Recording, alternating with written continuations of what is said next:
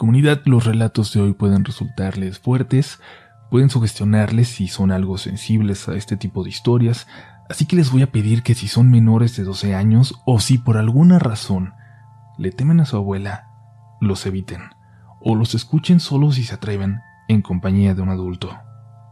Escuchen con mucha atención. Escuchen con mucho cuidado. Esto es Relatos de la Noche.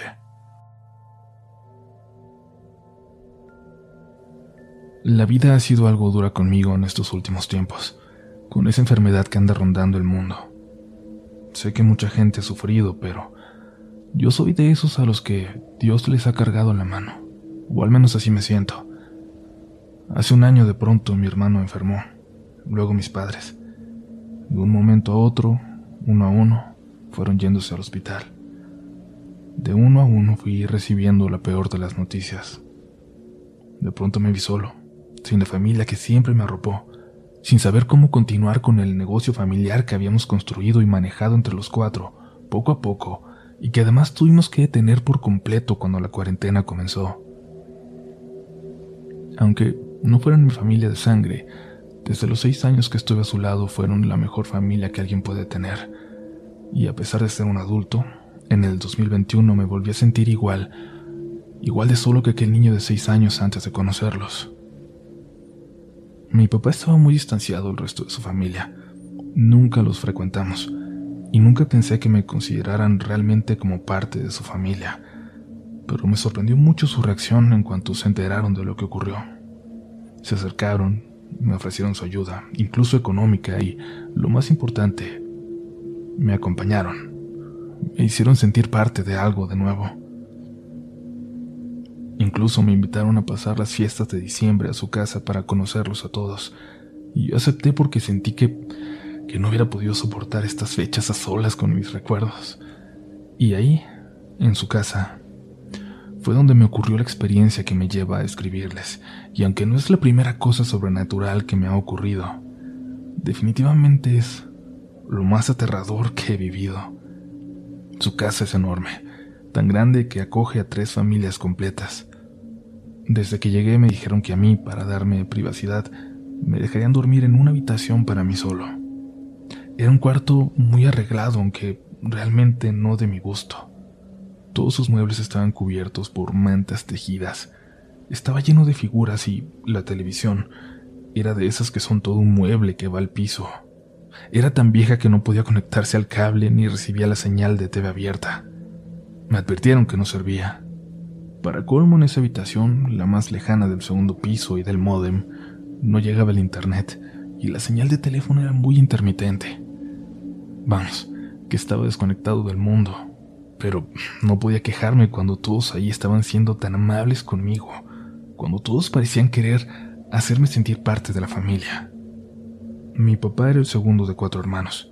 Los tres vivían ahí con sus respectivas familias. Parecían llevarse muy bien más allá de esas pequeñas rencillas que típicamente se dan entre los niños y que terminan escalando un poco más. En una discusión que nació de uno de estos pleitos insignificantes, apenas mi segundo día ahí, los adultos comenzaron a aclarar ciertos puntos, tal vez bastante privados, bastante fuertes, y me sentí algo incómodo. Les dije que me iría a dormir y me dijeron que no era necesario, que, que yo podía estar ahí, que podía escuchar todo, que así funcionaba la familia, y que discutían las cosas para resolverlas, pero insistí, diciendo que me dolía la cabeza.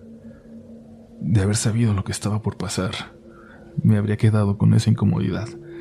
Me habría quedado escuchando aquella discusión familiar. Desde el primer momento estaba completamente seguro de que no era mi imaginación porque todo sucedió desde el momento de entrar al cuarto. Todo el segundo piso estaba a oscuras y el extremo en el que se encontraba mi habitación también, a pesar de tener un ventanal bastante grande. Yo había dejado mi luz prendida, pero supuse que alguien la apagó. Cuando abrí la puerta creí ver a una figura parada unos metros dentro de la habitación. Corrió y se escondió en la esquina. La verdad no me asusté. En ese primer momento me sorprendí, pero no me asusté. Pensé que era alguno de mis primos jugándome una broma, pero al prender la luz ya no vi nada. Nada extraño, pero eso era precisamente lo tétrico que no hubiera nadie en la habitación. Me sentí muy raro en ese momento, dudé si quedarme ahí o volver al primer piso con todos los demás, pero la verdad me sentí ridículo por asustarme. Ya había sentido presencias antes en mi vida, cosas extrañas, y ahí no sentía nada de ese tipo, ninguna vibra rara, ningún ambiente pesado. Pero en cuanto cerré la puerta detrás de mí, uf, Ahí lo sentí, de pronto, como si un balde de agua helada me cayera en la espalda. Me tuve que salir del cuarto. Caminé hasta las escaleras y me quedé sentado ahí un momento a solas, sin ganas de bajar, pero definitivamente sin ganas de volver a ese cuarto. Ni siquiera alcancé a tomar mi celular al salir. No recuerdo cuánto tiempo pasó. Me quedé dormido un momento cuando uno de mis tíos me despertó. Me dijo que me fuera a acostar. Pensé por un momento en decirle lo que había visto, lo que había sentido, pero me dio pena. Obvio, todavía no tenía la confianza suficiente para preguntarles por algo así, algo que yo sentía realmente tonto. O sea, creo que mucha gente puede decirme tonto a mí por no haberlo compartido en ese momento, pero les aseguro que cuando estás en esta posición no es nada fácil decirlo. Esperan a que les pase a ustedes. Cuando volví a la habitación, ya no sentí aquella presencia. Esto me hizo preguntarme si no era solo un ataque de pánico y me puse mi pijama y prendí el calentón, que hacía un ruido muy molesto, pero el frío era terrible. No estaba dormido, solo tenía los ojos cerrados cuando el calentón se apagó. Pensé que era normal, que había llegado a cierta temperatura, pero inmediatamente sentí de nuevo aquel frío insoportable y me levanté para subir la temperatura, pero me di cuenta de que alguien lo había apagado. No es de botones, digital como los nuevos. Era un calentón de esos antiguos, grandotes, donde físicamente tienes que girar una perilla para encenderlo y seleccionar la temperatura. Solo le subí y lo acerqué a mi cama. Se volvió a apagar. Mi reflejo fue levantarme rápidamente y ver qué pasaba y en la oscuridad vi de nuevo aquella figura de un rato antes, corriendo de nuevo hacia la esquina del cuarto. Grité. No pude contener el grito y enseguida escuché que mis tíos se levantaban en el cuarto contiguo y se apresuraban a ver qué tenía.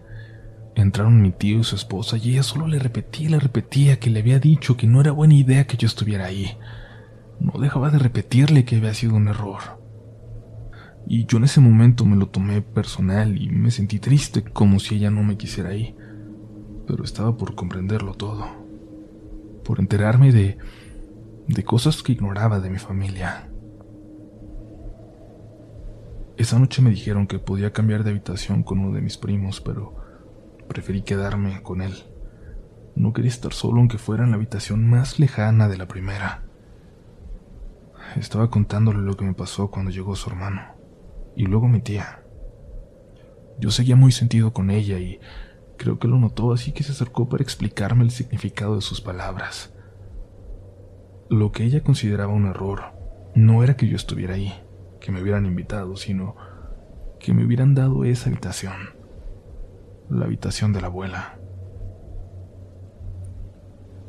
Ella tenía una relación muy difícil con mi papá. Por ella él se alejó de toda su familia. Mi abuela nunca aceptó a mi mamá, y cuando me adoptaron mi abuela se negó rotundamente. Le exigía tener hijos propios y le dijo que se olvidara de ella si seguía adelante con esta idea. Gracias a Dios a mi papá no lo detuvo esa amenaza. Cuando la abuela murió, mi familia buscó contactar a mi padre, pero él estaba muy dolido porque todos lo habían abandonado, porque el miedo a la abuela era más poderoso que el dolor de perder a un hermano y todos habían dejado de hablarle por años dejándolo prácticamente fuera de la familia. Mis tíos, los hijos, no creen en lo sobrenatural y pensaron que sería un buen gesto para la memoria de mi papá que cuando yo conociera esa casa me quedara ahí, en la habitación de la abuela. La razón de que ellos no hubieran podido estar con él los últimos años de su vida, de que apenas me estuvieran conociendo.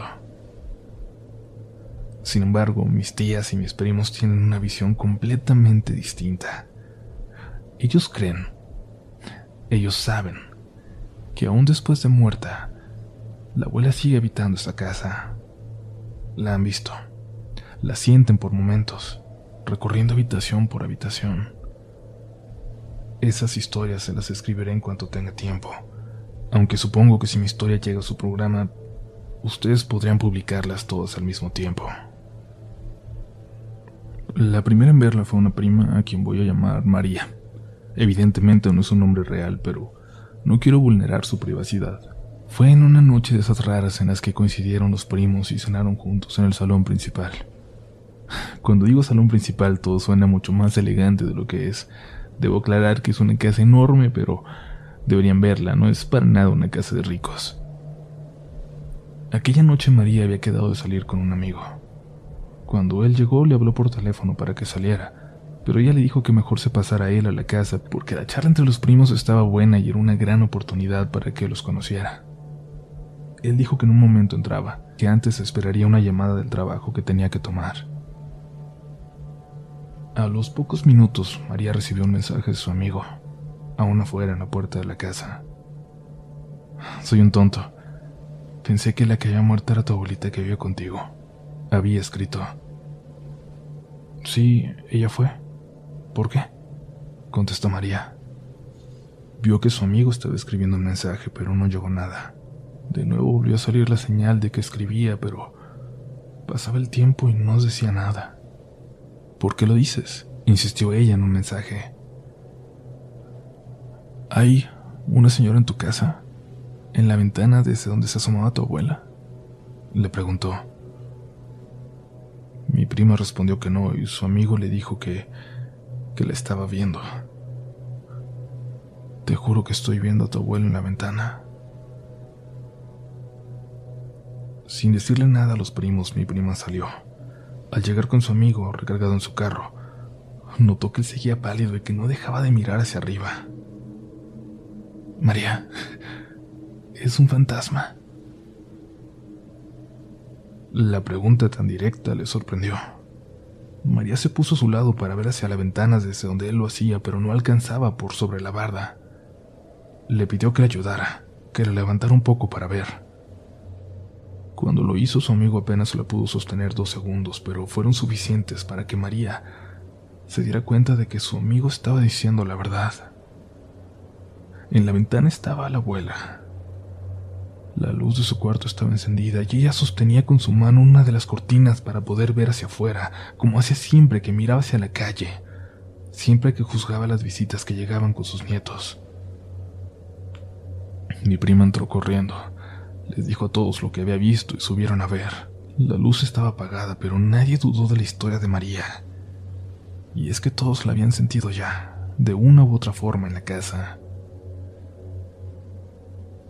Apenas días después, cuando aún no superaban este susto, otro de mis primos dijo haberla visto sentada en la sala cuando él llegó por la noche, como si lo estuviera esperando como solía hacer, para regañarlo por llegar tarde.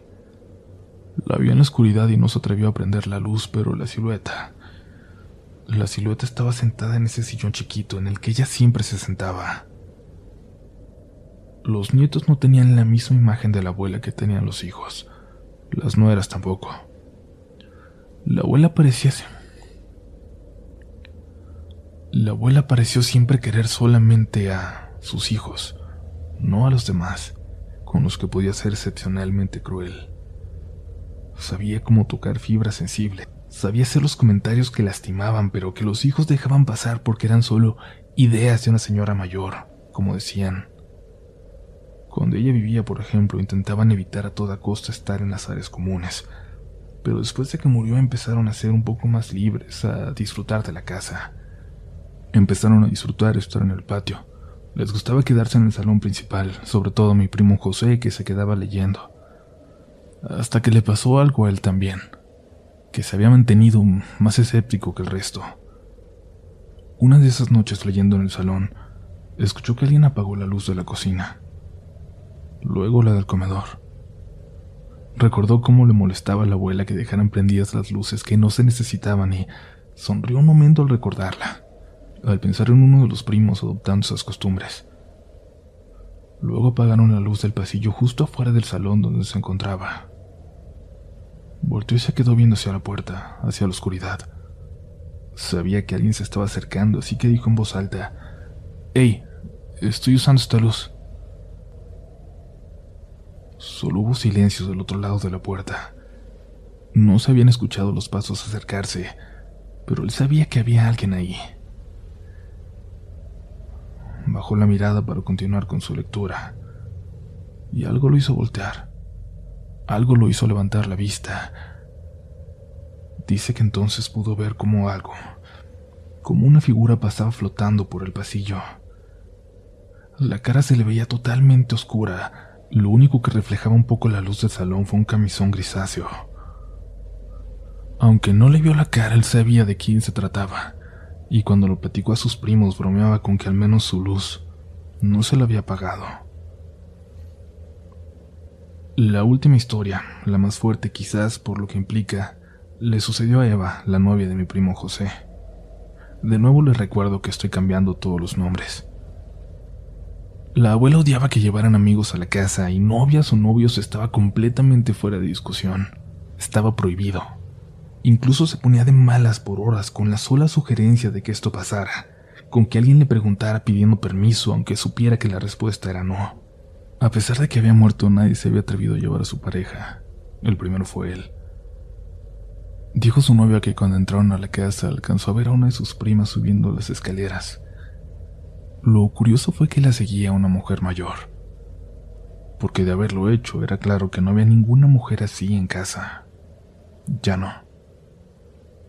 Estuvieron un rato en el comedor, pero había una vibra extraña que no les dejaba platicar. Mi primo tuvo la muy mala idea de decirle a su novia que subieran al cuarto. Cuando iban a la mitad de las escaleras, su novia gritó. Mi primo vio como algo se atoraba en el cabello de su novia delante de sus ojos, pero no había nada con lo que pudiera haber pasado. Su novia dijo que sintió claramente el jalón, como, como algo la jalaba del cabello y se bajó enojada con mi primo, quien le estaba jurando que no había sido él. Finalmente ella le creyó, pero no dijo nada. Solo miró a las escaleras y se despidió. Le pidió que por favor no la acompañara. Luego, por un mensaje minutos más tarde, le dijo que le había creído porque vio en las escaleras la sombra encorvada de una mujer mayor, como asomándose, pero solo la sombra. No logró ver a la persona que la provocaba. Claro está que no volvió a aceptar ir a la casa y poco después, de hecho, esa relación terminó. Mientras me contaban todas estas historias esa noche, no dejaron de escucharse ruidos afuera de la habitación. Ruidos que en cualquier otro momento hubiera ignorado o que me hubieran parecido insignificantes o hasta normales, pero que en ese momento iba entendiendo. Me mandaban una señal. Todo lo que había pasado tenía sentido y aunque ellos me consideraran de la familia, había alguien ahí a quien no le gustaba que yo estuviera. Definitivamente quiero conservar la relación con mi familia, les debo mucho en muchos aspectos, pero creo que creo que no podré volver a aceptar una invitación a esa casa, a la casa de la abuela. Pero tampoco sé si así estoy a salvo. Desde que volví a mi casa después de Navidad, las luces aquí han empezado a apagarse, de la nada por las noches. Gracias por escuchar.